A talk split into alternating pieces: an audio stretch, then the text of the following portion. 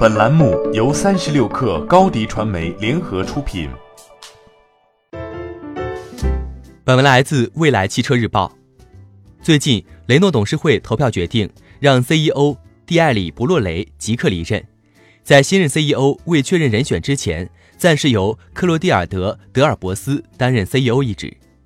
雷诺董事长让多米尼克·塞纳德有意任命一位新的 CEO，迫使现任 CEO 博洛雷下台。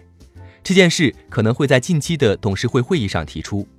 雷诺最大股东法国政府极有可能支持这一决定。对这一传闻，博洛雷感到十分惊讶，曾向媒体回应：“这件事令我始料未及，不清楚自己的工作哪里出了问题。”然而，仅仅过去了两天，传闻便成为了现实。公开信息显示，新上任的德尔伯斯曾先后在普华永道、比什涅集团等公司工作。二零一二年进入雷诺集团担任总监一职，四年后升任首席财务官。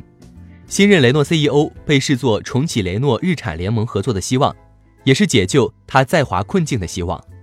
雷诺与日产联盟于一九九九年起初双方合作达到了共赢效果，后来因为两方持股比例不平等。产品研发思路有分歧等原因，雷诺日产联盟颇有嫌隙。雷诺前董事长兼 CEO，同时也兼任日产 CEO 的葛恩被捕，导致联盟进一步瓦解。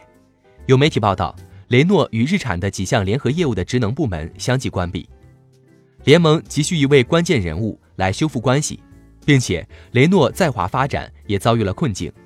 中国汽车工业协会发布的数据显示，二零一九年八月。东风雷诺销量为一千零五十辆，同比大幅下滑百分之六十四。今年一到八月累计销量一点一三万辆，这个数字甚至不及某些热销车型单月销量的三分之一。内忧外患之下，雷诺 CEO 人选需要在慎重选择的前提下尽快确定了。欢迎添加 baby 三十六克 b a b y 三六 k r 加入克星学院，每周一封独家商业内参。终身加入学习社群，聊风口谈创业，和上万课友一起成长进化。高迪传媒，我们制造影响力。商务合作，请关注新浪微博高迪传媒。